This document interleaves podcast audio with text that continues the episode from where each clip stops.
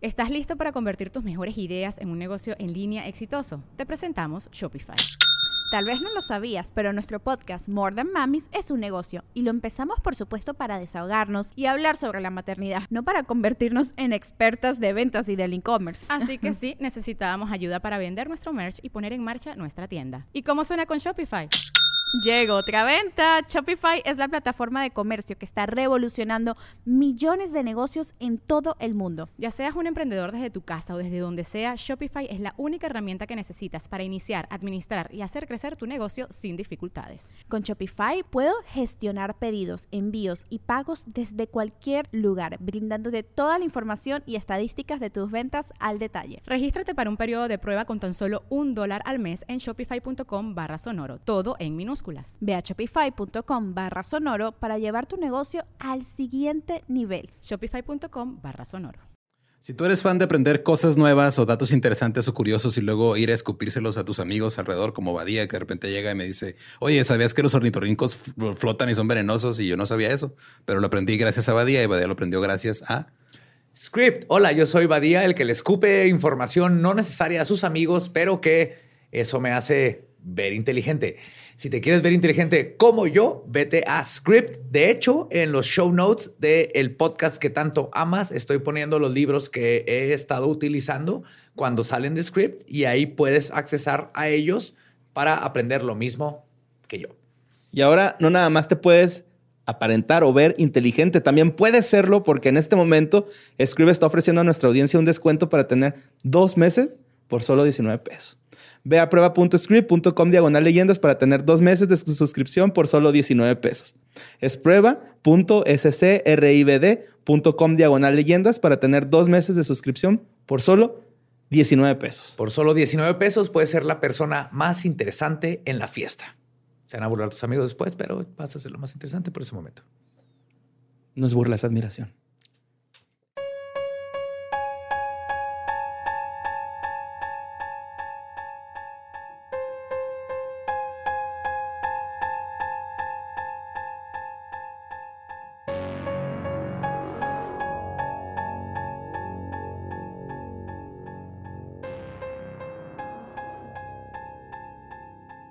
Estás escuchando Leyendas Legendarias, parte de Sonoro y Producciones sin Contexto. Bienvenidos a este nuevo episodio que aparentemente este, ya pasó o va a pasar. No sé.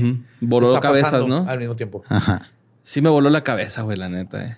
Está muy trippy. Sí, este, este, es mi intento de juntar las dos cosas favoritas de Lolo. Computadoras, física. Taquiones. Y guitarristas. Ok. Se logró. En un solo tema. y Poltergeist, obviamente, pero esa es mi parte favorita. Va, pues los dejamos con este episodio de Leyendas Legendarias.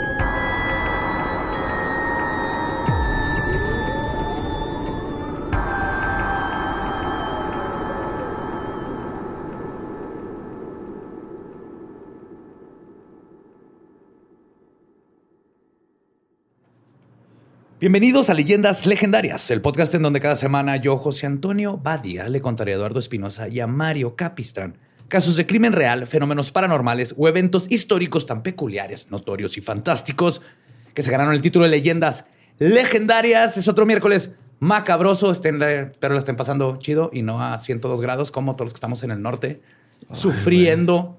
Y con este sufrir... Porque si no ya estaríamos... Sí, estamos como 40, 40. Si vieron que en Mexicali se cocen los huevos. A ver. Si será neta eso, güey. Ahí, te va. Necesita agua, ¿no? Antes que nada, ese es Borre, ese es Lolo, ya los conocen, no tengo que presentar cada uno. Ahí te va. Hice los cálculos porque vi el tweet. Ahí te va. Me quité el pantalón, puse los huevos en la banqueta. Haz de cuenta que para, para cocer un huevo, porque si lo echas en la banqueta es diferente porque la superficie de contacto es más y está más delgadito. Y sí se hace. Lo hemos hecho aquí en Juárez. Pero que se cosa así, necesitas, eran como 160 grados Fahrenheit. Ajá. Y un carro caliente a lo más que llega ahí con, si el día estuviera 90 Fahrenheit, llegaba a, no sé, le faltaban 30 grados más o menos. En centígrados o Fahrenheit, le, falta bastante para que se haga. Pero si Ahora, lo dejas no- mucho tiempo. Dos horas dijo que se estuvo Sí, dos, eran horas. dos horas nada más. Mm. Entonces, pero ¿qué tal si lo deja al lado de una planta que estás aventando calor, güey? Así. Pues mira, Una cocina, así. Y si ahí por ahí sale el calor. para mí no tiene sentido porque aparte como está ahí adentro disipa el calor más fácil y tiene la concha, la concha, la El cáscara. Dicen que el plástico que lo cubre tal vez eso creó el calor, pero a mí se ve que ese calor el plástico ese se hubiera derretido. El punto es que aquí No nomás sé. hay una forma de resolverlo. Alguien haga el experimento científico en Mexicali, meta un huevo cocido Porfa. al carro para ver Un huevo si- crudo del carro. un huevo crudo al carro para a ver, si si se se hace cocido. cocido. Pero hasta ahorita mi hipótesis, según los cálculos, no. Y llévense sal porque pues qué casqueroso comerse un Oh, huevo cocido sal, sin sal sal. y pimienta. Ajá. Sí, sí. Uh, Salecita. salsita. No, hombre, güey. La noche, güey, pobrecita. Pues después de esa buena tangente científica, curiosamente, porque todo este episodio va a ser de ciencia, y es un episodio que duré dos semanas preparando específicamente para ti, Espinosa. Yes. Este es el Espinosa. Ay, güey. Este es el episodio. También es nuestro Espinosa. y este está es el episodio, Borre, donde vamos a traer a Lolo al lado paranormal. Ok. Este es el episodio que lo va a convencer Ok. de que hay algo más allá. Tú puedes hacer lo que tú quieras, Lolo. No te sientes presionado, ¿eh? Yo entiendo, güey, tus preferencias. Cuando me he sentido presionado por Pero usted. este yo, sé episodio. que, yo sé que no, pero de todos modos quiero que Ah. lo sepas, güey. Gracias, Borre. O sea, les va. El Internet nos ha dado un nunca antes visto forma de comunicarnos e interactuar globalmente. Pero antes de que existiera esta herramienta como la conocemos, una comunicación entre dos computadoras que sucedió en Inglaterra trascendió el tiempo y el espacio. Por algún misterio del flujo del tiempo y el espacio, una persona de los 1500 entabló conversaciones con alguien viviendo en los 80. Y este caso se convirtió en uno de los más extraños casos crononáuticos paranormales que nos harán debatir si todo este debacle es realidad o ficción. Hoy les voy a contar sobre el poltergeist en la computadora, los mensajes de Duddleston. Ok. ¿Los habías escuchado? No. Es- What the fuck, está bien interesante. Duré dos semanas leyendo el libro, como 300 páginas. Así que si les gusta, agarren el libro. De hecho, se llama The Vertical Plane de Ken Webster. Si quieren saber más, o sea, esto es- no es nada de todo lo que viene ahí de datos. Lo resumí lo mejor que pude. Pues, ahí va. Esta controversialmente bizarra historia de poltergeist, crononautas y procesadores comenzó en otoño de 1984 en el pueblo de Duddleston, localizado a cuatro millas al sureste de Chester, en Inglaterra. En la calle Kinnerton se ubica una antigua granja que data del siglo XVIII y que fue convertida en cuatro casas. Era ahí donde Ken Webster y su novia Debbie vivían y al mismo tiempo renovaban el inmueble. De hecho, Ken dice que le cagaba renovar, que nomás lo- que mucha gente le gusta meterle cosas a su casa que él era nomás por necesidad porque estaba de la chingada. Un día, una buena amiga de Ken, Nicola Bugley, o Nick, llegó a Duddleston después de haber pasado tres meses en África en tratando de enseñar música y hacer una banda ya y todo. Ok. No, se quedó sin dinero. Ok. No tenía, De ni la un, cuti, ¿no? Acá. no tenía ni un quinto y Ken le ofreció su hogar para que se quedara. Después de recogerla y llevarla a casa, le comenzó a mostrar el avance que llevaba en las renovaciones. Y es cuando Nick notó algo peculiar. En la pared entre el baño y la cocina habían unas huellas descalzas que aparecían de atrás de un calentón y llegaban hasta el techo. Sí, o sea, como Ujú. piececitos descalzos. Nick preguntó que si eran de él y Ken dijo que no, que habían aparecido o las habían notado a finales de agosto del 84 y que además eran demasiado pequeñas para sus pies o las de Deb, que era la esposa novia de, De- Ken. Unos días después, entre los tres pintaron toda la cocina, incluyendo la pared de los piecitos. Pero la mañana siguiente volvieron a aparecer. Los piecitos. Ajá. Parecían estar recién hechos y compuestos del polvo de la misma cocina. O sea, como, como cuando caminas con polvo y luego tocas una superficie oscura, así, pero en la pared. Ajá. Wow. En vertical. De hecho, se llama vertical el. Pero esto es por el tiempo-espacio, pero sí. Los tres eran personas racionales y llegaron a la conclusión de que uno de ellos debió haber desarrollado una extraña forma de son- eh, sonambulismo. Es que cuando camino dormido no respeto las leyes de la física. Ay, disculpen. Es que un día me picó una araña dormida y me hizo Spider-Man y camino Spider-Man dormido. Lo que asumí es que como que se que estaba como si te acostabas en una mesa y luego empezabas así y te levantabas.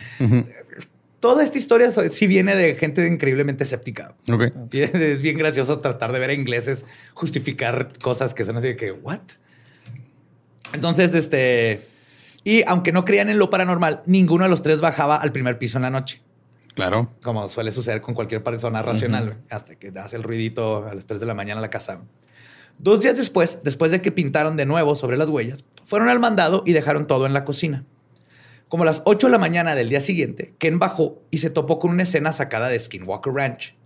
Las latas de comida de gato estaban apiladas imitando una pirámide. En la parte más alta habían tres latas más, una sobre la otra. En la hora del desayuno, los tres comenzaron a deducir quién pudo haber sido.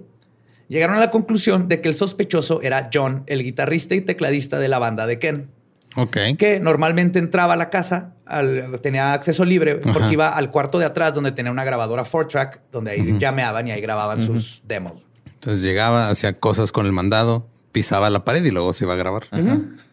Ese es John, el guitarrista. Siempre hay uno en las bandas, ¿no? Claro, por lo general es el baterista. Que era el guitarrista aparentemente. Ignorando el aspecto paranormal, siguieron con sus vidas, pero dos días después despertaron a otra apilada que tuvo que haber sido hecha a medianoche. Esta vez encontraron una sola columna de un metro veinte aproximadamente, formada de dos botellas de litros de dos botellas de un litro de limonada, Ujú. un paquete de comida seca para gato y las toallas de papel de la cocina. El intricado y preciso balanceo de los objetos los hizo quitar a John de la lista de sospechosos porque dicen que estaba muy güey como para lograr algo así. Pobre cabrón. Por ahorita estaba así como que, bueno, tal vez no eres tú. Y la inocencia de John quedó aún más comprobada cuando otros fenómenos de alta extrañeza comenzaron a suceder. Una noche, Nick vio una sombra densa pasar por su ventana. Al mismo tiempo, Ken y Deb se despertaron en su cama porque sintieron que había alguien allá adentro. Luego, otra noche, Nick y Deb estaban frente a la fogata cuando sintieron que la temperatura bajó abruptamente, seguido de una ráfaga de viento que levantó periódicos y papeles. No solo no había aire afuera de la casa, sino que todas las ventanas y puertas estaban cerradas. Era John, güey, tocando una pentatónica menor, güey. Es lo que pasa, güey. Normal eso. güey. Oh, con una secadora de pelo. Necesitabas glam hair, güey. eran los 80 y es guitarrista. Pero lo que diferencia este caso de cualquier otro de Poltergeist sucedió después que Nick decidiera que iba a escribir este, sketches de comedia. O sea, Claro, sí. muy británico a su parte. Sí, güey. Dijo, voy a escribir sketches de comedia en lo que forma una banda de música de cabaret alternativa. Wow. Ese güey no quería comer. Sí, ¿no? O quería trabajar. Ajá. No, Nick, esta era Nick. Ajá. Ah, la, la, la que regresó de África. la que sí, regresó de África. Ah, ya, ya, Que ya. se está quedando ahí de roomie. Se mamó un poquito, ¿no? ¿Sabes qué? Tiene un... Y empezó a encontrar este. O sea, o sea el, el poltergeist empezó a arreglar los chistes en sus sketches.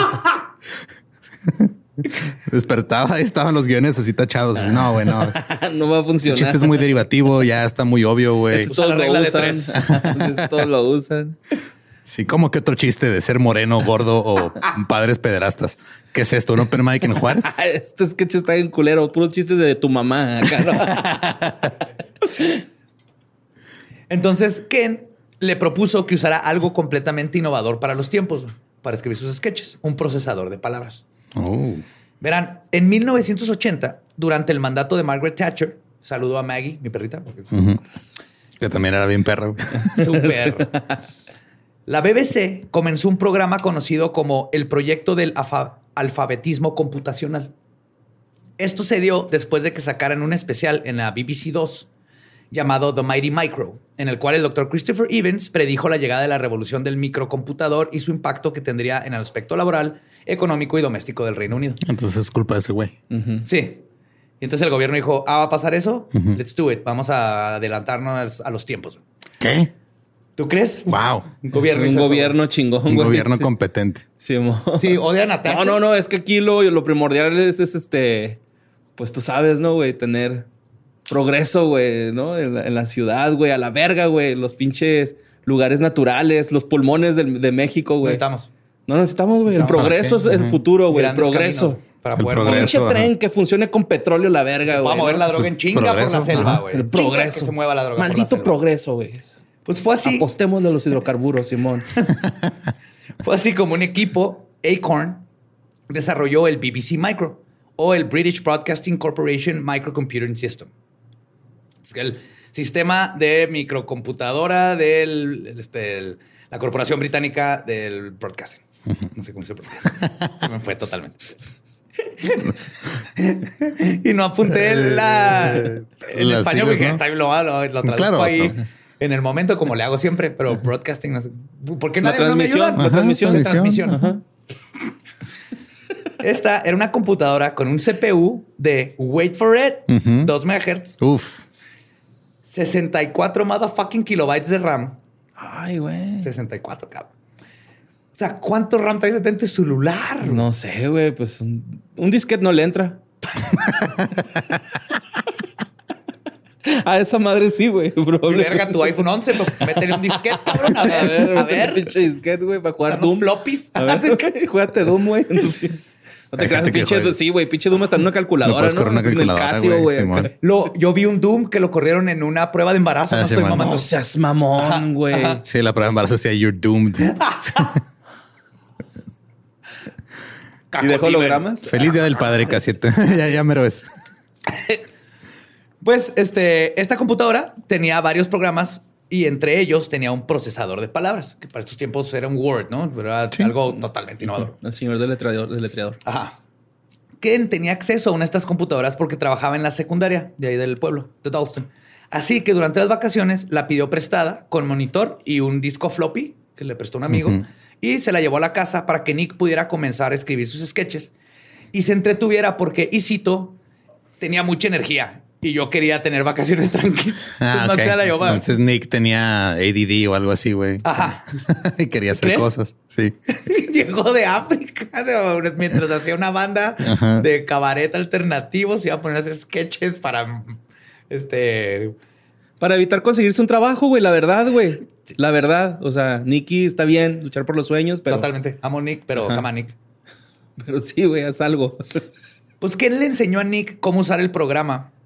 El cito, pones D, oprimes return, Ujú. enter. Este asterisco Edward, así se llamaba, como. Edward, pero Edward. Otro enter y con eso el procesador comienza. Sí. Antes de comenzar, había que darle un nombre al archivo y listo. Las computadoras estaban diseñadas para que niños de primaria pudieran aprender a utilizarlas. Así que Nick inmediatamente comenzó a escribir por horas en la mesa de la cocina, que era la única mesa que tenían fuera de la de la recámara. Un domingo en diciembre, Ken y Deb decidieron salir a visitar a su amigo Dave Lovell y a su esposa Sa- Cyan. Pasaron una bonita velada y cuando regresaron a la casa notaron que Nick no estaba y había dejado la computadora prendida. Pero no estaba en la pantalla del procesador de palabras. Se había regresado a la pantalla principal, que solo decía BBC C32K Acorn DFS. Ken decidió que quería leer uno de los sketches de Nick. Le dio a ver cómo va. Así que le puso, pero notó que el índice donde estaban aparecía otro archivo. Nick siempre guardaba su trabajo usando una sola letra. D, T, le ponemos una letra. En este caso había un archivo titulado KDN. Entonces, Chicos del bar. Era KND, güey. Casi. Chicos barrio de él. Chicos barrio de. La curiosidad le ganó a Ken y abrió el archivo. El documento decía lo siguiente. Ok, todo esto lo traduje no solo del inglés, sino Sino de mucho inglés de, viejo. de inglés viejo. Fuck. En el libro viene traducido lo mejor que ellos pudieron, que esto fue, ahorita voy a llegar a toda esa traducción, tiene mucho que ver con todo el pedo, pero hice lo mejor para que tuviera sentido de inglés viejo a inglés no moderno, pero sí más entendible a español.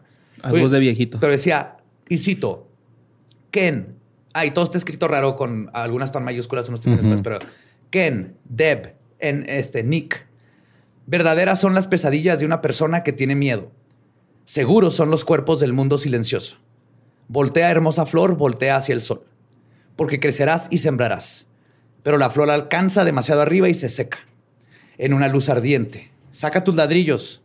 Pussycat, Pussycat fue a Londres a buscar fama y fortuna. La fe no debe ser perdida, porque esto será tu redentor. Muy bien. Un poema Todo bien ahí. raro. ajá, Ajá. sí. Alguien eh, así poniendo así sus estados de Windows Live Messenger, ¿no? Así. Ah, güey, es mi Google Keep. Mi Google Keep después de una peda que lo abro y así de... Los perros no fuman marihuana porque el cobalto no es turquesa. Y yo, Yo la otra vez guaché uno que- sentido, güey, no tenía sentido. La otra vez, güey, uno que me dio así como que, ah, qué bonito está esto, pero. Tenía un apunte que decía, qué bonito se siente caminar en lugares donde hay alumbrado público. Y me di cuenta que vivo en un barrio bien culero, güey. Así como que no mames. de hecho, quería hacer todo un, este, ir recopilando porque escribo en servilletas, papeles, donde me llega la idea, si hay algo donde apuntar y lo apunto. Sí, yo, yo tengo rotafolios pegados, güey, en la casa. Y. Gabe quiere ir recopilando todas esas, porque en la mañana no tiene sentido, güey. Bueno, ni Ken ni Deb y ni siquiera Nick sabían quién había escrito esa prosa o su significado. De nuevo asumieron que debe haber sido un intruso o un error en la programación y decidieron ignorarlo. Para Navidad, Nick se fue a pasarla con su familia. Nick y Deb se quedaron en este. no, Ken y que- Deb. Ken y Deb se quedaron en la casa en donde los eventos paranormales continuaron. En una ocasión encontraron una torre hecha de un seis de botellas de vidrio de lager. Oye, pero Nicky, ¿qué pedo? Pues se fue con su familia. Se fue a Navidad. Ah, ok, pero no, no pasó nada. No, o sea, no, nada más a dejó Nick- prendida ese día la computadora y ya. Nomás ese día y luego ya fue en noviembre, este, se fue a Navidad. Ya. Pero Nick sí le, to- pues, le está tocando ver todo este pedo. Entonces estaban las seis botellas de vidrio de lager y paralela a ella estaba un- otra torre hecha de latas de comida de gato. La actividad parecía estar enfocada en un área de un metro alrededor de un pilar de ladrillo expuesto que estaba en la cocina, que era parte de, la el estructura. cimiento Ok. original. Incluso mensajes al principio ilegibles escritos en GIS comenzaron a aparecer sobre la columna. Después de unos días, Nick regresó a la casa y Ken decidió pedir de nuevo la computadora que había regresado. Cuando Nick se fue, regresó la computadora a la escuela. Simón. Él quería escribir la letra, pero ahora sí la pidió para él porque quería escribir la letra de varias canciones para intentar mostrarlas a posibles productores. Y- Y no había plumas y hojas Pues que ya estaba más fácil. Tú no harías mejor un y máquinas de escribir. poderlo imprimir en un chingo de veces y todo.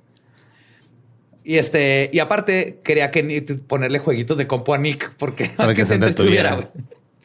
Un domingo después de haber salido, Nick dijo, y citó, ¿y si prendemos la compu chaps? A ver si John no escribió algo más, refiriéndose a John el guitarrista, que era el que siempre le echaban la culpa. Quien la prendió, accesó el índice y de nuevo había un nuevo documento. Esta vez llamado REATE. R-E-A-T-E. E. Lo abrieron. Y lo que estaba escrito iba a cambiar todo. Y cito. Escribo en nombre de muchos. Qué extrañas palabras hablas, aunque debo confesarte que yo también he sido maleducado. A veces parece que los cambios son un tanto obstructivos. Muchas veces me molestan mientras estoy durmiendo en mi casa. Eres un hombre digno que tiene una mujer fantasiosa y vives en mi casa. No quiero alarmarte, porque solo desde que el tono medio ingenuo, truco, destrozó mis confines que he sido atormentado por las noches. He visto muchos cambios. Últimamente la casa de la escuela y tu casa es un lugar apropiado con luces que el diablo hace y cosas costosas que solo mi amigo Edmund Gray podría pagar. O el rey mismo. Fue un gran crimen haberte robado mi casa. LW. Llegaron a su casa, güey, la llenaron de chingaderas. Ahora se quiere, él se quiere dormir y no puede porque está la compu Y prendida. luces Hay eléctricas del diablo. del güey. diablo. Sí, güey, es un fantasma medieval. Es Liam. Una de las primeras cosas que pasaron por la mente de Ken era qué significaba el nombre del documento Create. Luego lo descifró. En el menú del procesador viene Create View Revise Format Index. Para accesar a cualquiera de estos, solo tienes que escribir la primera letra. O sea, le picas a V y se va a ir automáticamente a View. Que le puso C y luego escribió Reate. Ajá, escribió toda la palabra Create, pero en cuanto puse y se fue Create, que es lo primero que hace, poner el nombre del archivo. O sea, eh, me, me parece increíble cómo un fantasma de los 1500 tiene más habilidades que tu abuelita, güey, para entenderle cualquier cosa de la tecnología. Sí, pero por ejemplo, esto muestra cierta que no conoce. Ajá. Pero que, eh, ¿en qué parte empieza a mandar piolines, güey? de buenos días. Chica, a las tres semanas, güey. Correos con Cauco, ¿no? Con Cauco. Caucos, güey. En cuanto le enseñaron su cuenta de WhatsApp, puta madre. los- un killer pollo, un stickers. cartoon, ¿no? Ajá, se equivoca y manda emojis que no debería mandar porque tienen una, una interpretación sexosa y no se Sí, da cuenta. Angelitos este, de pornografía infantil que dicen buenos con días. gotitas, ¿no? Angelitos con Sí, gotitas. porque los querubines les ponen el pitito y todo, guay. Pues No tienen. se supone que no tienen, sí, es tienen. cierto, güey. Pero pues con esto resuelto, o sea, la parte de Reate me dio mucha risa que fue lo primero que dijo, ¿por qué eso? Esto está muy raro. A ver, ¿por qué se llama Reate? Esta carta escrita por un fantasma de los 1500. Los tres comenzaron a intentar descifrar el otro misterio. ¿Quién era LW? ¿Era una broma, un fantasma, un espíritu o un poltergeist? No son William, todo al revés. Sus hipótesis, aunque no se inclinaban por ninguna de las paranormales, por lo menos no aún, eran lógicas dentro del fenómeno que les estaba ocurriendo, pero la, la realidad sería aún más bizarra. Al día siguiente, durante el almuerzo en la escuela, Ken se topó con su colega Peter Trinder, que, era profesor de sexto grado. Era descrito como el único profesor en la escuela que habla- eh, hablaba de lo que pensaba y quien fuera y de cualquier tema. Eh, El Peter decía, y cito, ser así lo sentía como una obligación de cualquier hombre educado. Y él pensaba que la educación debe de tratar sobre la vida, no de mediocridad empaquetada. Para que se den Ok. una idea de qué tipo de personaje es Peter. Además, Peter había sido profesor de inglés, así que Ken le mostró el documento que había impreso. Lo primero que le- se le hizo muy peculiar a Peter fueron algunas palabras como Charge House, Barful y Rethed. W-R-E-T-H-E-D. Ok. Rethed.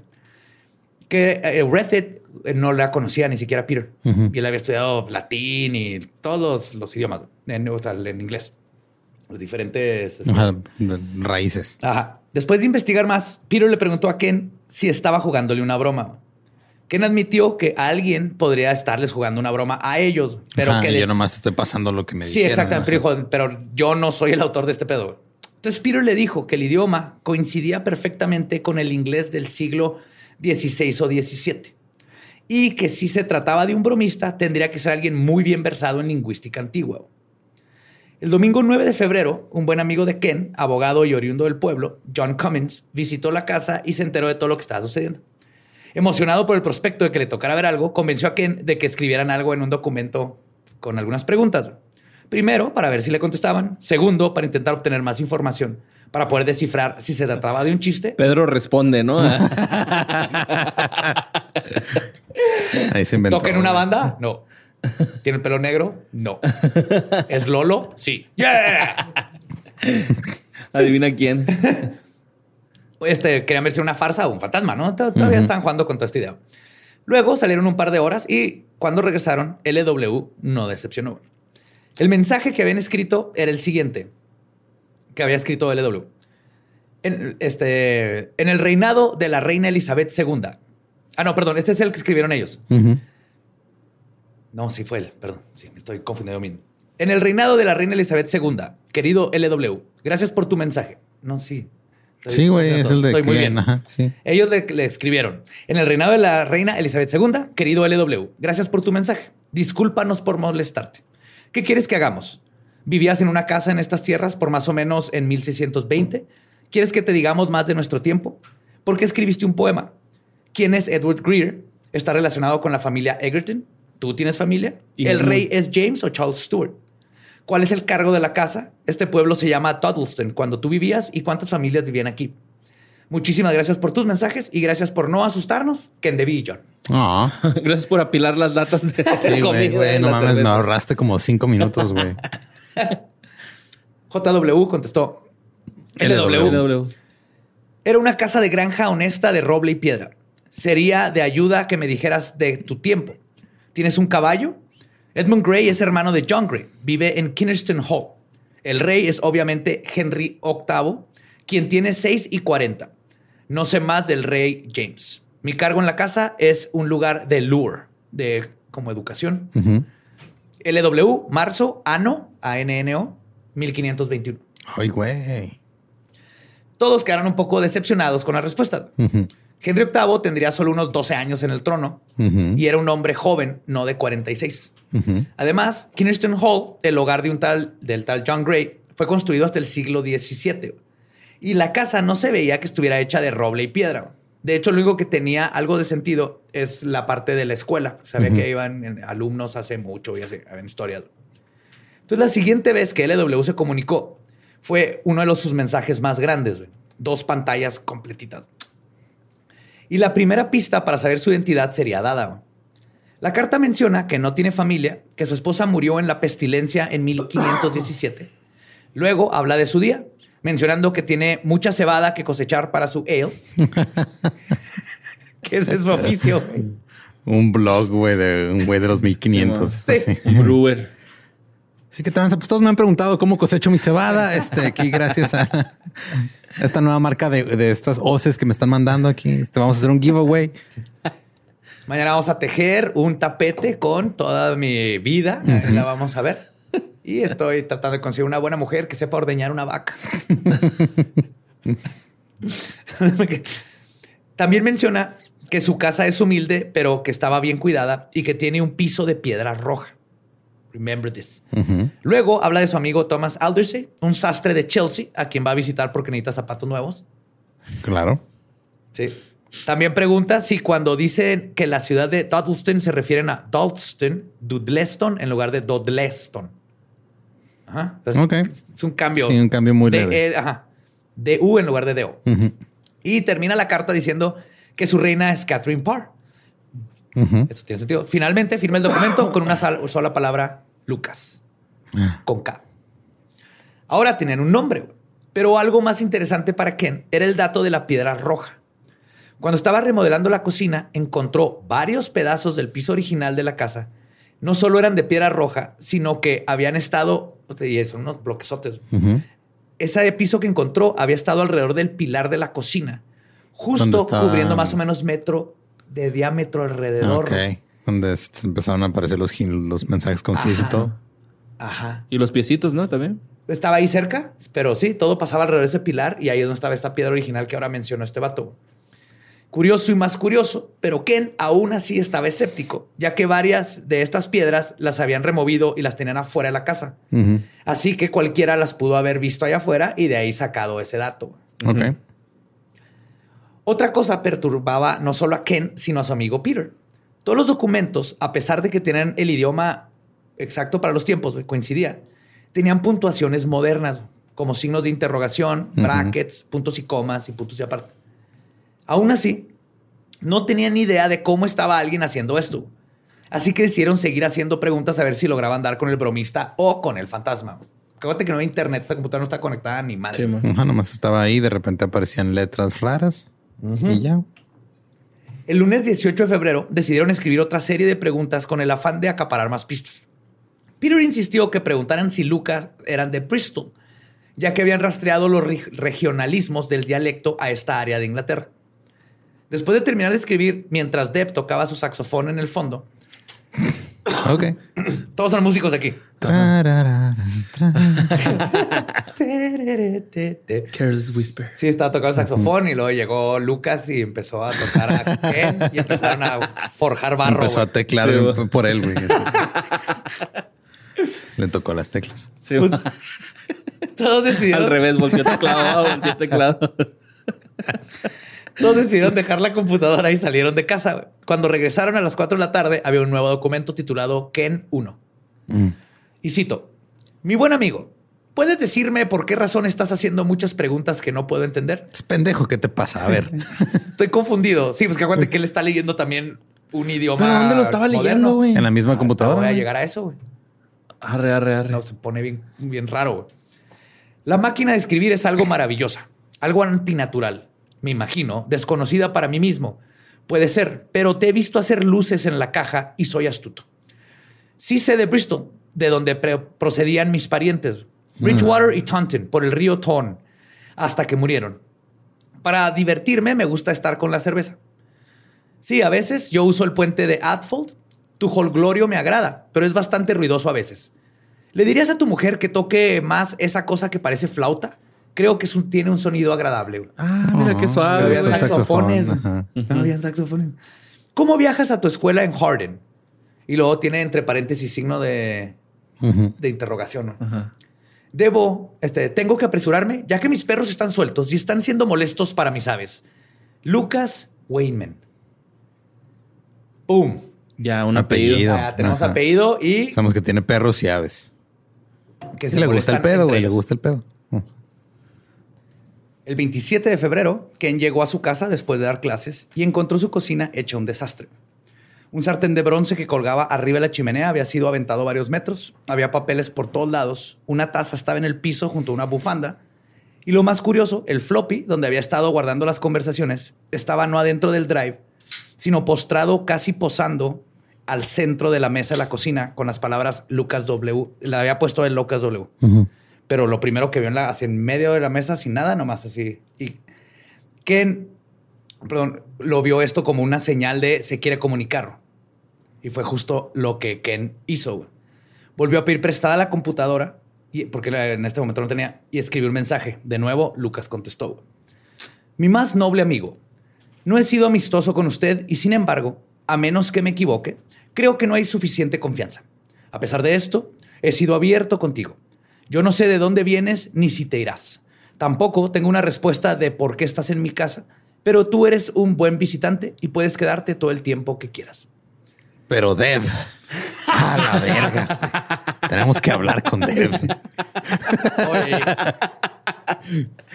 Pobrecilla, güey. Y queda con Kim, güey, ah, que se meta a trabajar, güey. Sí, güey. No, Nick. Nicky, Nicky. Nicky. Ajá. Luego agrega que su sirviente piensa que Ken, Deb y los demás están solo en su cabeza A la verga. y que cree que Lucas es psíquico o que su sangre está envenenada. Traes fantasmas en la sangre, carnal. Toma poquita morfina. oh, viste que necesita, necesita que le inyecten mercurio en la oreja. No, mire, esta sanguijuela en la punta del pene, ahí la va a colocar. Por la sanguijuela le va a chupar todos los fantasmas que traen la sangre. Todos. Todo te meten a los huevos. Eso, lo blanco que le saque la sanguijuela del pene son los, Ectoplasma, son los- los fantasmas. Sí, sí, sí, tenía un ectoplasma y no, bye. Terminó diciendo que mantendría todo en secreto por ahora hasta que escribiera su libro de lo que estaba sucediendo. Esta respuesta le dio todo un nuevo giro a las teorías del grupo de Duddleston. Si esto no era una broma, entonces estaban tratando con alguien muerto o con alguien vivo, pero existiendo 400 años en el pasado. La teoría de si estaban tratando con un crononauta y no un fantasma se hizo más factible. Este, el día que Ken dejó la foto de un jaguar XJ Coupé junto a la computadora, porque se había comprado uno, este, después de mandar un mensaje. Luego Lucas respondió diciendo que había encontrado la foto de la carroza y la llamó tosca porque sin caballos no se iba a mover.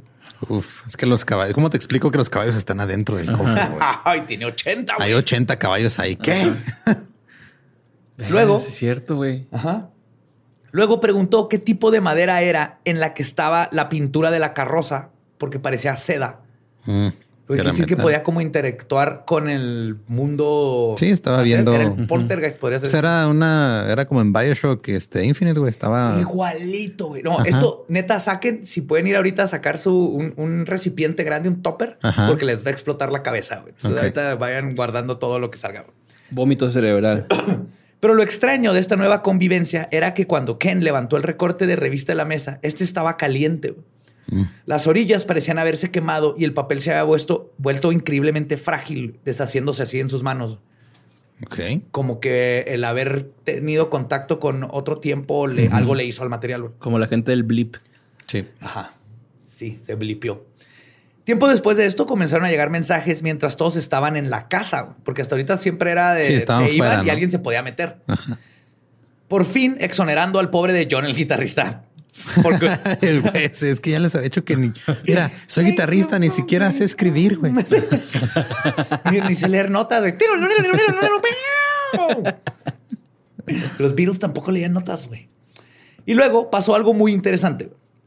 Lucas se puso defensivo. En uno de los mensajes mencionan que, a pesar de que piensa que Ken es una buena persona, no puede estar seguro de que no esté hablando con demonios. Claro, Oh. pues, la época, güey. Ajá. Y procede a apuntar a que Ken y su petit comité no habían dicho nada sobre las discrepancias en las fechas que Lucas les había dado. Ajá. O sea, de lo que les dijo al principio que estaba todo mal. Y que Peter, siendo un supuesto profesor de inglés, no había cuestionado varios errores de ortografía en su inglés y en frases de latín que había mandado. Porque mandó varias cosas en latín, porque había estudiado latín y unas no tenían sentido. Pues fue aquí que a Ken le cayó el 20. Si Lucas también estaba vivo como ellos, entonces Ken y Deb y Peter eran fantasmas para su extraño corresponsal. Ujú. Entonces era obvio que Lucas pensaría igual que ellos lo hicieron, y estuviese intentando desde su lado encontrar discrepancias y evidencias para probar. Pero Lo que ellos estaban cegados a su privilegio, güey. Totalmente. 80s. A su no privilegio temporal. Ajá. Claro, ellos asumieron, ah, este pendejo está muerto de hace 300 años, 400, Sí, güey. y el güey mandando Pues, zumbidos va. El otro pinche Moviendo cadenas. Se así. mo- Se mo- ¡Ay, Apilando latas. perros! Muy británico también asumir que eres superior. Sí. en cualquier interacción al principio. Pero si está en vergas esto, o sea, nunca supusieron que él les estaba aplicando la misma, porque para él también era que quién chingados son estas personas que están comunicando conmigo. güey? Está acá el buen sirviente John tiene 60 años conmigo, seguro es él. güey. De hecho, toca el mandolín. y cito, dice, eran dos mundos físicos. Ah, no, perdón. Con esta revelación es que Ken describe lo que cree que estaba sucediendo. Y cito, eran dos mundos físicos coexistiendo, pero lo suficientemente fluidos para permitir una interpenetración, güey. que es la frase científica más sexual jamás escrita, Sí. más Ajá, pinche, sí. urgh, te prende, güey. Los mensajes. Te sí- la empujas, ¿no?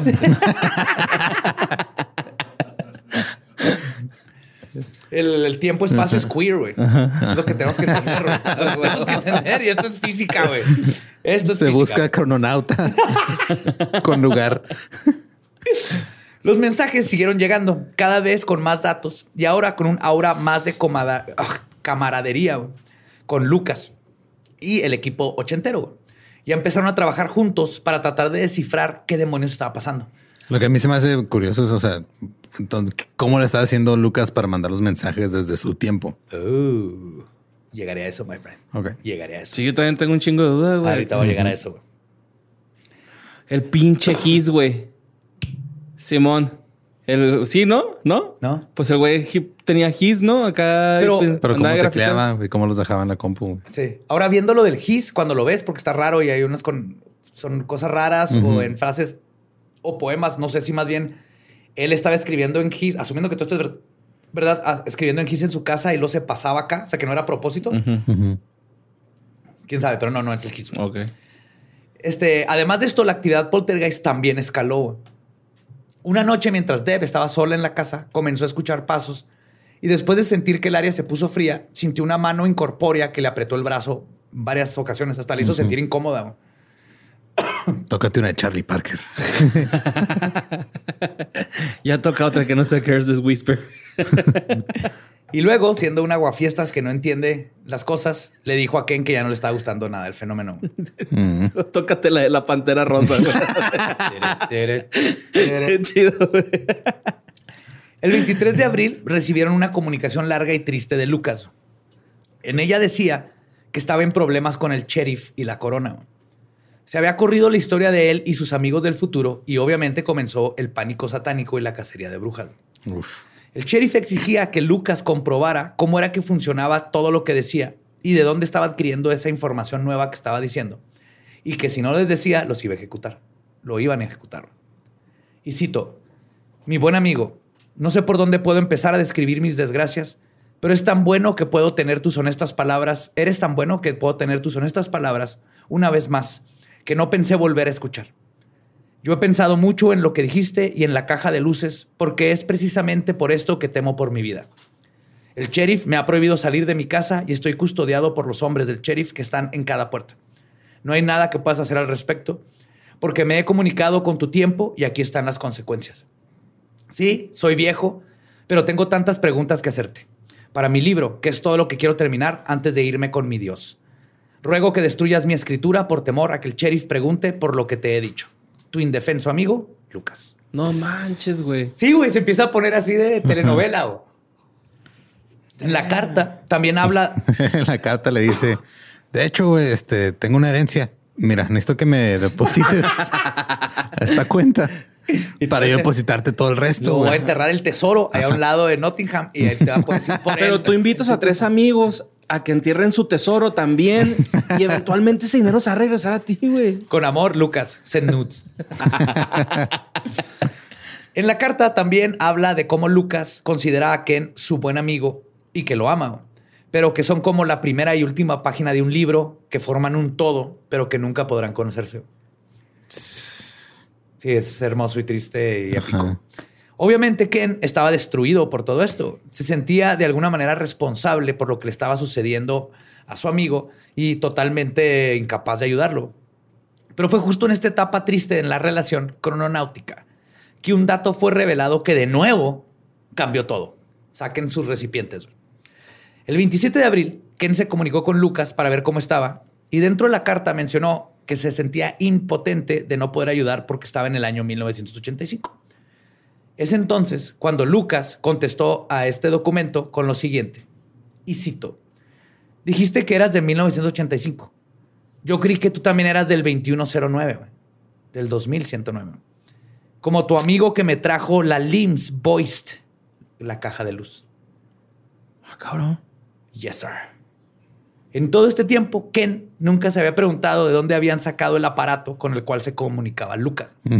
Y resulta que se lo había dado aparentemente alguien del futuro, del 2000. 109. 109. Le voy a decir 2109. Según Lucas, lo que él llamaba el LIMS, L-E-E-M-S, apareció un día como una luz verde en su chimenea. Y una voz le dijo que no tuviera miedo y podría hacer algo extraordinario. Oh, oh, oh, no tengas miedo.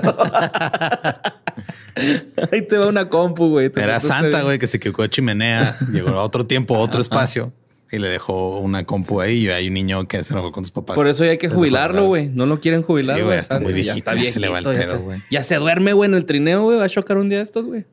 Hola Lucas, venimos del futuro. Usa esa computadora. Googlea Two Girls, One Cup. No tengas miedo. Lemon Party. Lemon Party. Sin miedo. Sí le dijeron que si no tuviera, si no, tendi- si no tiene miedo, podría ser algo extraordinario. También explicó que él solo le hablaba al LIM. Y esta cosa transcribía automáticamente y guardaba los mensajes. Y explicó cómo los signos ortográficos modernos eran insertados automáticamente por este Google Home fantasmagórico del 2109. Claro, tenía autocorrect, güey. Tenía un Google Assistant. Ajá. Pero ahí explican, no tecleaba, le hablaba al LIMS. No sabemos cómo era la máquina de su lado o si era nomás una luz, pero la describe con una luz verde. Lo raro es que él describe la caja de ellos como una caja de luz. Quiere decir que él no tenía una computadora de plástico con vidrio y todo eso, sino le hubiera dicho que, yo- que él tuviera, que él tenía una. Wow, pues entonces está El desactualizado. iPhone 25, güey. Ajá, está desactualizado el pinche Kenneth, güey, en vez de. Sí, pinche Ken, ahí con su computadora toda pendeja y este güey comunicándose con un chip neurológico, güey. Ya tenía Siri ahí. Sí. Pues entonces, güey, decidieron intentar comunicar. Alexa, acomoda estas latas en la mesa. Alexa, pon sonidos de cadenas y perros aullando, por favor. Tres de la mañana. Chazam, ¿qué está tocando Deb?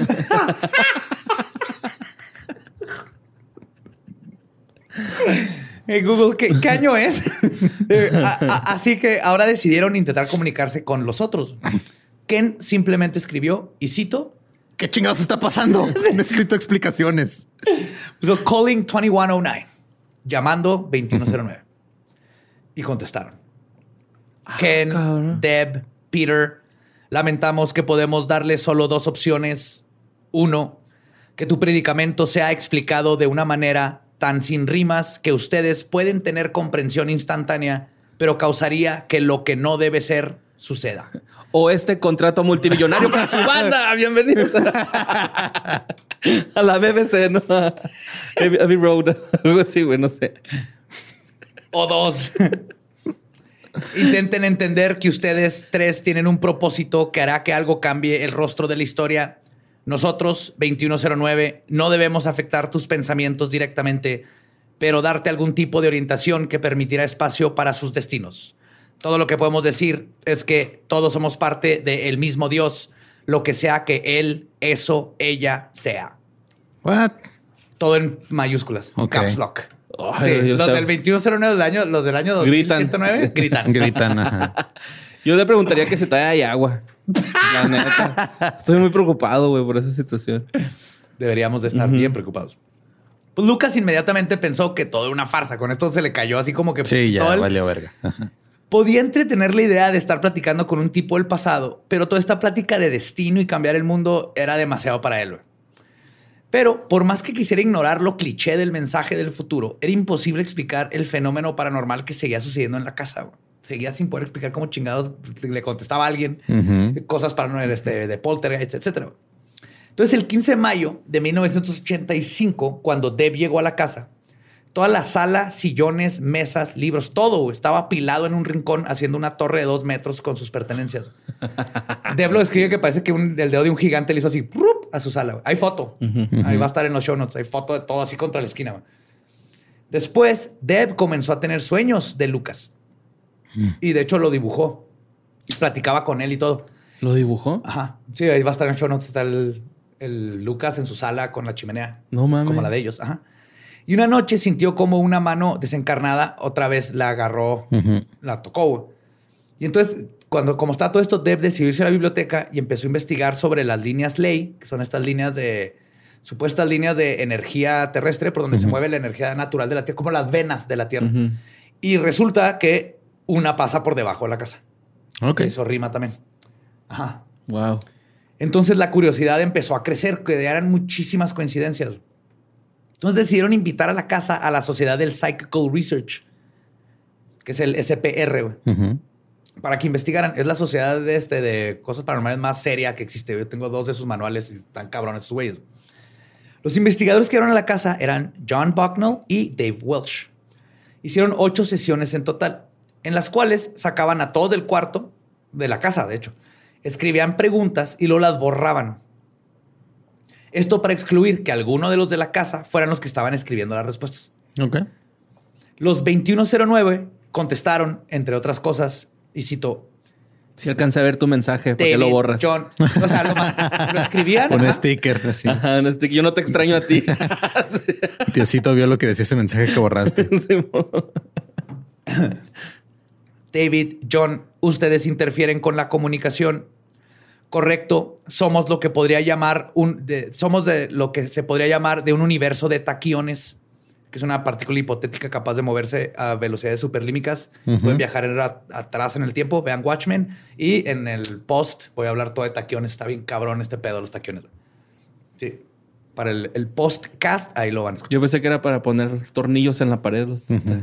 Yo que era para verse más alto que se te afinara la pierna. Ajá, sí, ándale. Sí, se, muy, se estiliza muy bonito las piernas. Simón. Pues te pones taquiones hoy para salir a la fiesta, vas a llegar a noche. Que es buen, excelente plan, güey.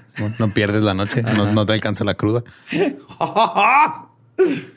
Este, eh, pero lo dice, pero lo de que somos de un universo de taquiones, pero su entendimiento es incorrecto.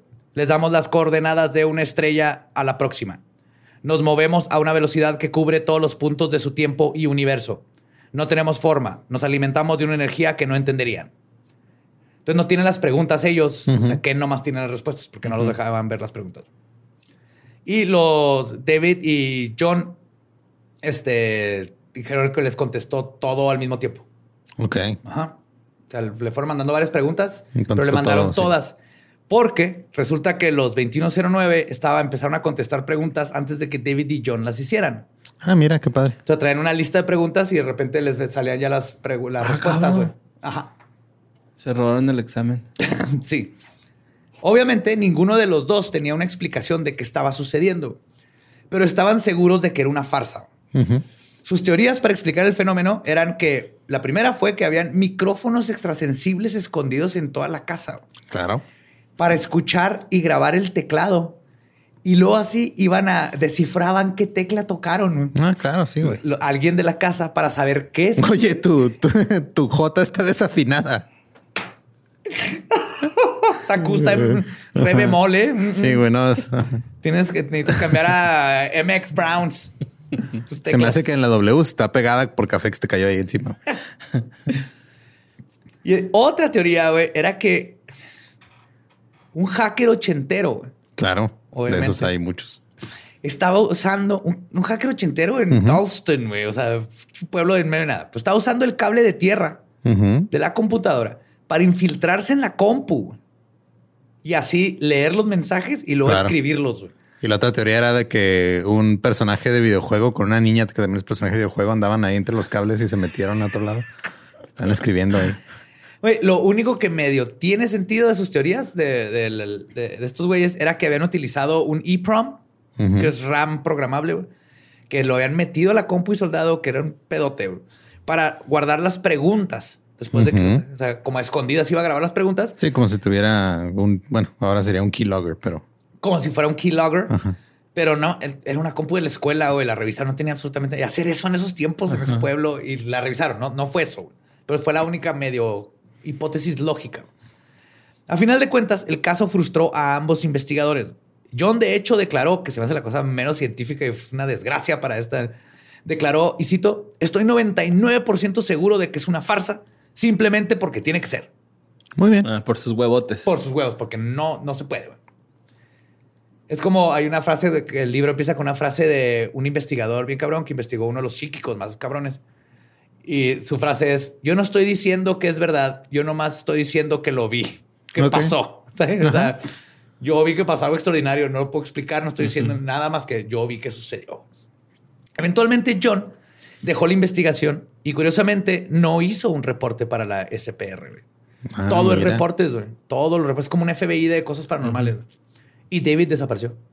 Uf. Después de más de 150 mensajes entre Lucas y Ken, sucedió otra gran revelación. Confesó que su nombre no era Lucas, sino Thomas Harden, y que había estudiado en Oxford. Esto cambió el juego por completo. Verán, en los récords de Oxford, en efecto, existe un Thomas Harden que vivió en el año exacto que Lucas. Ok.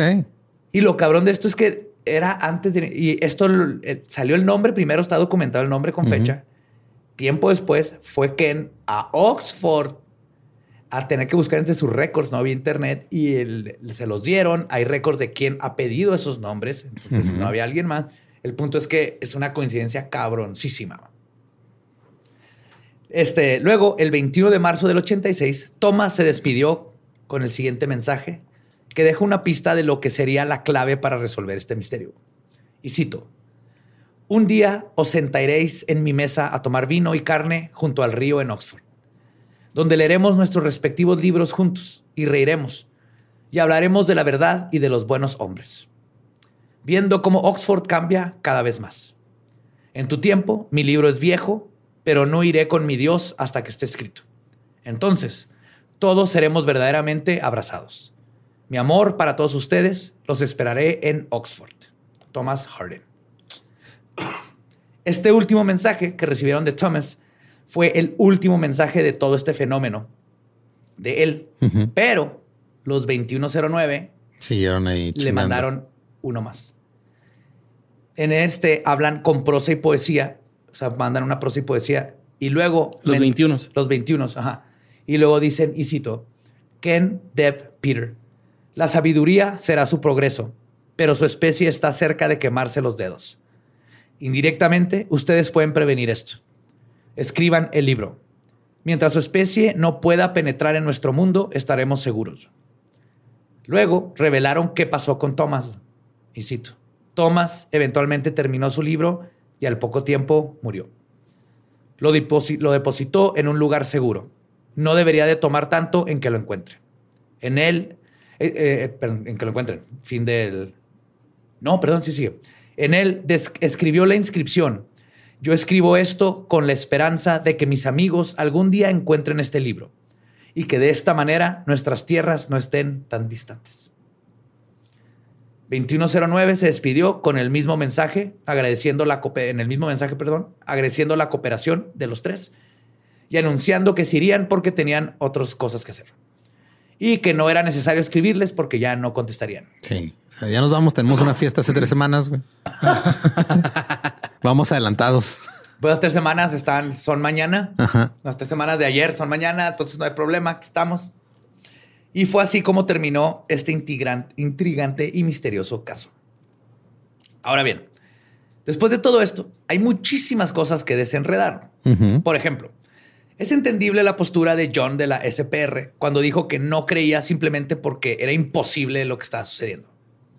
Y tiene razón hasta cierto grado. Es, difícil que nuestros cerebros este, acepten una comunicación entre dos tiempos.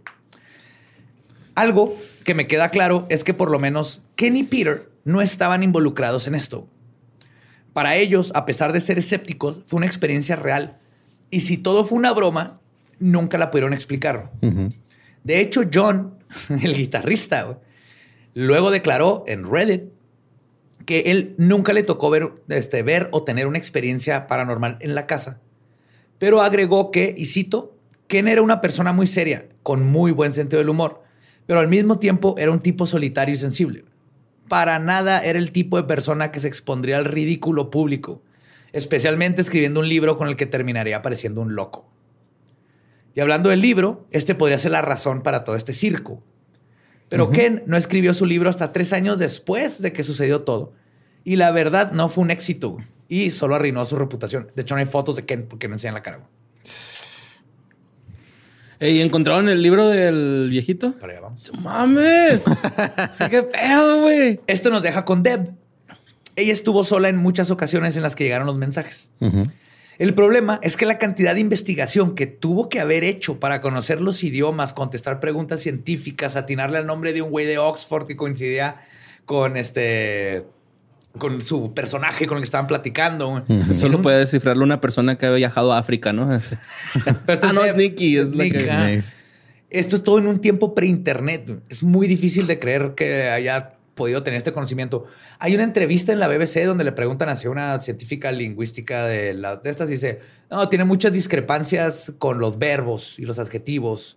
Dice, "Eh, puedes inventar palabras, pero los adjetivos no funciona. Pero contesta Peter. Dice, güey, no hay un este, académico en el mundo que diría que estas madres pueden ser reales. O sea, obviamente todo el mundo lo va a negar. Entonces hay discrepancias, pero aún así hay cosas muy bien hechas que Deb, no, güey. O, o quién sabe, tal vez No genio ajá. y... La mesta. Sí. Lo que es muy interesante es que asumiendo que este caso es real, es teóricamente posible. güey. ¡Boom! Let's do this. Esto fue un rabbit hole que después de las 3 de la mañana. güey. Uh. Déjenme les cuento del antiteléfono taquiónico. ¿Qué? Ok. Ok. Este es de la física teórica. Arnold Sommerfield en 1907, Richard Chase Tolman en 1910 y en 1970 Gregory Banford propusieron la hipotética existencia de un teléfono en el cual podrías desde el presente marcarte a ti mismo del pasado y decirte que no, vas a, que no vayas a ver Morbius. Ajá.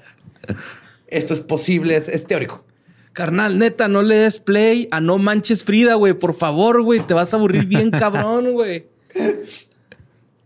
El antiteléfono taquiónico es solo teórico, ya que comprobar la existencia de partículas con antimateria que forman el tiempo no es fácil. Ahorita se sigue tratando de comprobar. Pero en el, en el 2012, los físicos Frank Wilczek de MIT y Alfred Shapiri de la Universidad de Kentucky lograron avanzar la teoría de los cristales de tiempo, que son cristales que extienden la Una simetría. fumadita, cierra los ojos y ya, Y ya, güey, ajá. Ya valió. Viajas en el tiempo, Una semana, güey, pasó. Una- Pasan una semana, estás en el futuro. En taquiones. Con depresión, taquiones. Y cenando taquiones. Unos buenos taquiones al pastor. güey. Unos taquiones fuego. A la verdad. Ay, güey. No, los taquiones es lo más sexy que existió en la física. güey. Que entonces los, los cristales del tiempo son cristales que pueden extender la simetría tridimensional ordinaria vista en los cristales normales para incluir la cuarta dimensión del tiempo. Ok. ¿Ok? En otras palabras, además del patrón del cristal, el, el patrón del, del cristal en sí no se repite en el espacio, sino en el tiempo. Ok. Lo que permite notablemente que el cristal esté en movimiento perpetuo. Siempre está por dentro. En la física, de hecho, los cristales son la forma en que la materia del universo se convierte en un sólido. Pues son bien importantes. O sea, si tienes átomos de así y no, no pueden hacer cristales, no pueden hacer una, una forma, se quedarían como gas o líquido. Entonces, la propuesta es que hay cristales que contienen átomos pues que no cambian en nuestras tres dimensiones, sino en la cuarta, En el tiempo. Estás viendo el cristal, pero por dentro está moviéndose en el tiempo. Más o menos. Haciendo los cristales de tiempo. Pero luego, después de esta propuesta, en el 2014 llegaron los físicos japoneses Haruki Watanabe y Masaki Oshikawa y dijeron que no ni madre. No se puede porque todas las partículas tienen que estar conectadas entre ellas mismas a la misma distancia.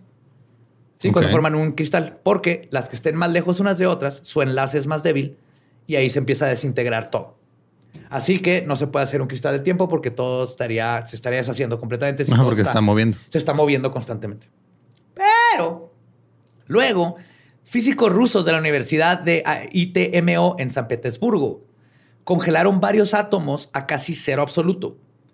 Luego, cada nanosegundo cambiaban su campo, campo electromagnético y lograron mantener el enlace entre los átomos constante. Ok. La cosa aquí es que este experimento no ocurre naturalmente. El- el Sí, tiene- son congelar algo y los- muy, muy rusas. Pero, pero sí sucede naturalmente con el entrelazamiento cuántico, güey, que permite que se mantenga el enlace incluso a miles o millones de años luz. Ajá. Ok. Entonces, ahora regresamos a que teóricamente sí es posible. Y luego, y luego, en el 2018, el físico Sean E. Barrett y sus colegas de Yale le dijo a los japoneses y a los rusos, quítense que ahí les voy. Y comprobó que no necesitas laboratorios y láser rusos y esas condiciones, sino que yo y chingo de niños hemos hecho cristales del tiempo todo el tiempo. Se pueden crear cristales de tiempo con un kit de ciencia de esos para niños. güey. Cuando, uses el material fosfato monoamónico, esa estructura naturalmente está comprobando Sean E. Barrett que forma esas estructuras de taquiones de cristales del tiempo.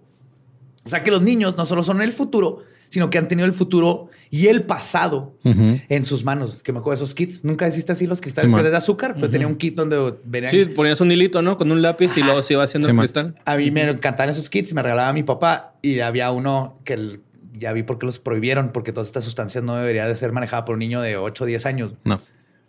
Pero se puede. El punto es bien interesante güey, lo que está pasando con los taquiones y aunque siguen siendo hipotéticos y ahorita es 2022. Se ha avanzado un chorro con, con todo lo que estamos descubriendo. Entonces tenemos 87 años. A que unos güeyes. eh, unos- Alguien le va a tocar, alguien que esté escuchando este podcast va, va a poder saber qué pedo. Pero bueno, Hasta el 2109. Ujú. ajá. Esa es la energía que decían esos güeyes que no íbamos a poder comprender los... que- Ajá. que, El no la podrían explicar ahorita. Ajá. No, no, no, no. El, el fosfato este es algo que te venden para que los niños hagan cristales. Güey. Por eso, pero, o sea, porque decían que no podemos entender la energía. Pues ¿Qué porque viergas se creen esos güeyes para decirnos que, que no podemos entender algo, güey? Pinches cronautas privilegiados, pendejos. A ver, explícamelo. Explícame el, el tiempo en reversa de los taquiones. Lo otro tremendo explícalo. Ah, sí, no entendí nada. Ah, sí, es cierto, güey. Ah, qué chido, güey. Te haces el hueva. No, sí, sí, está. Ah, cabrón, está cabrón, No, compadre. pues mira. Con lo con en la uni iba... Ah, puta, güey, no entendí nada así por dentro. Y pues a final de cuentas, los mensajes de Duddleston son por lo menos un caso increíblemente interesante. Si fue una broma, es una de las bromas más íntricas e interesantes jamás hechas, que después de décadas no ha podido ser descifrado como chingados hicieron. Por otro lado, es interesante saber que, según la física teórica, esta comunicación podría ser plausible. No rompe las leyes de, de la relatividad ni nada. Lo único que nos queda es esperar que alguien en Oxford, porque ahí está la clave, porque dijo que iba a estar en Oxford, encuentre el libro de Thomas para por fin poder ponerle un fin a este caso. O si es que existe todo esto, cambiaría completamente la forma en que vemos nuestro mágico y misterioso universo. Y si no aparece el libro, aún así tenemos los taquiones para seguir imaginando. Chinga, o sea que todavía no está el libro, güey. No, El Dark Hole. puede estar.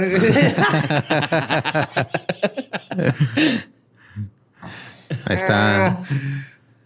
Mm, Pues ahí está el libro escondido, güey, en algún lado. De seguro alguien lo encontró y dijo, ay, pinche libro pendejo, lo güey. qué dudes, güey, no dudes. Pinche fanzine culero. así. ¿Qué es esta pendejada, güey? Un pendejo los 1500 hablando con demonios en su chimenea. ¿Pero te ha gustado? Está en vergas esta Está bien chida, güey. Sí, movido hacia las teorías de los taquiones que te ahorita no vamos a meter más, pero es- es- está bien chingona esta. Ha sido lo más interesante que he investigado en todos los 170 y plus. Sí, me, me gustó verte emocionado. Sí, Sí, ¡ah! como que no mames, no. Es que me fui metiendo en más bravo. Este último, digo, literal, 3 de la mañana, de, ¿what? Contra las investigaciones. O sea que sí podemos viajar en el tiempo, güey. En teoría, es que el, el problema de viajar con el, en el tiempo, O bueno, contactar. Con, con eso yo me doy por bien servido, güey. la- contactar, porque necesitas no tener masa para ir más rápido que la velocidad de la luz. No, ya valió madre. Pero con taquiones podríamos, de hecho, viajan al revés. O sea, más bien viajan tan rápido los que dejan atrás y es lo que vemos. Esto es desmadre. Te voy a tratar de Pero explicar. está un padre, güey, porque así puedes marcarte a ti mismo el pasado. Decir, güey, no mames, güey. Sí, no te vayas a vender burritos a Mérida. Y entonces ya estás existiendo en dos planos. Simón, sí es cierto, güey. Está cabrón. Y todo esto, te falta comprobarlo, pero es no va en contra de leyes de la física. Es completamente algo que se está investigando ahorita mismo. Algo que en el 86, Ujú. esto que estamos descubriendo explicaría, asumi- asumiendo que todo fue real, se hizo con un antiteléfono taquiónico. Era lo que se convirtió esa computadora, un antiteléfono taquiónico. Esa palabra está bien vergas. Antiteléfono. Taquiónico. Taquiónico. Se lo voy a poner a mi próxima mascota. El taqui. Le van a decir el taqui, güey. El taqui. Le van a decir taqui, sí es cierto. Fuck that. I'm done. Ya terminé. I'm done. Pues recuerden que nos pueden seguir en todos lados como arroba leyendas podcast. Ahí sacan su antiteléfono taquiónico y denle like. A mí me encuentran como ningún Eduardo. Ahí me encuentran en el futuro, en el presente y en el pospretérito como Mario López Capi. Me encuentran como El Va Diablo. Nuestro podcast ha terminado. Podemos irnos a pistear. Esto fue palabra de los 2109.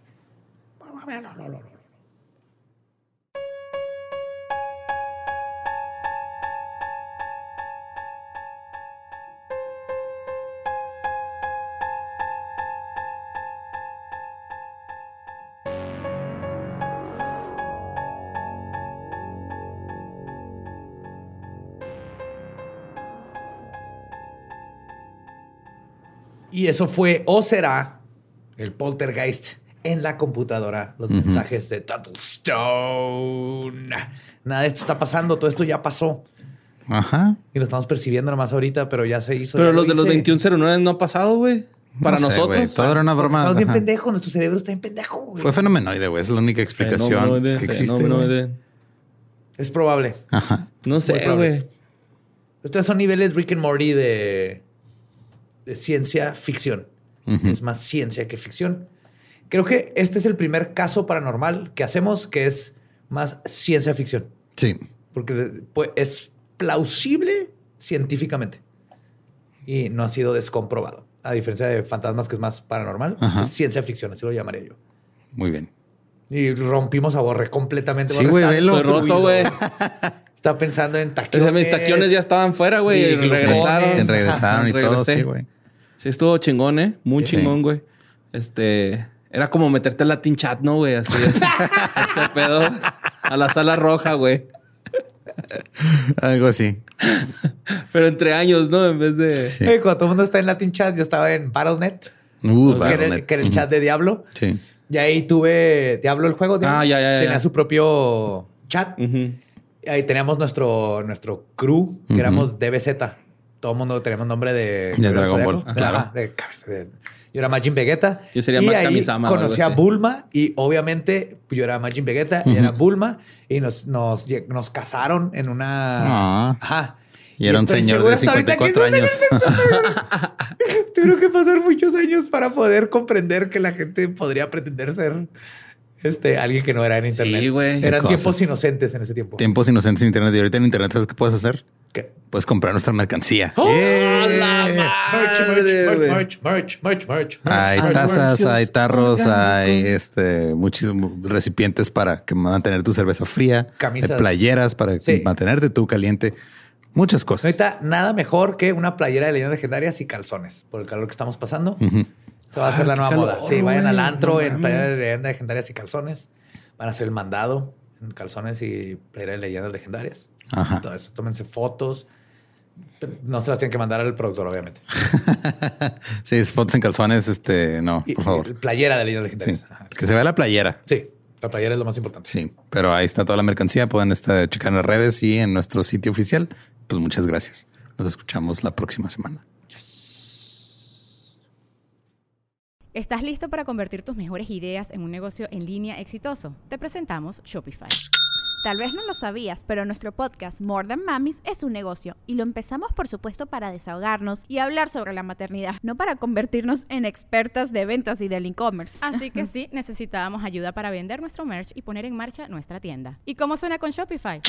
Llegó otra venta. Shopify es la plataforma de comercio que está revolucionando millones de negocios en todo el mundo. Ya seas un emprendedor desde tu casa o desde donde sea, Shopify es la única herramienta que necesitas para iniciar, administrar y hacer crecer tu negocio sin dificultades. Con Shopify puedo gestionar pedidos, envíos y pagos desde cualquier lugar, brindándote toda la información y estadísticas de tus ventas al detalle. Regístrate para un periodo de prueba con tan solo un dólar al mes en shopify.com barra sonoro, todo en minúsculas. Ve a shopify.com barra sonoro para llevar tu negocio al siguiente nivel. Shopify.com barra sonoro. ¿Estás listo para convertir tus mejores ideas en un negocio en línea exitoso? Te presentamos Shopify.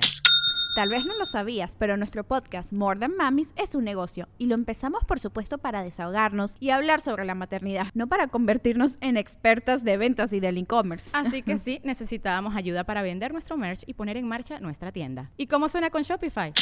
Llegó otra venta. Shopify es la plataforma de comercio que está revolucionando millones de negocios en todo el mundo. Ya seas un emprendedor desde tu casa o desde donde sea, Shopify es la única herramienta que necesitas para iniciar, administrar y hacer crecer tu negocio sin dificultades. Con Shopify puedo gestionar pedidos, envíos y pagos desde cualquier lugar, brindándote toda la información y estadísticas de tus ventas al detalle. Regístrate para un periodo de prueba con tan solo un dólar al mes en shopify.com barra sonoro, todo en Ve a shopify.com barra sonoro para llevar tu negocio al siguiente nivel. Shopify.com barra sonoro.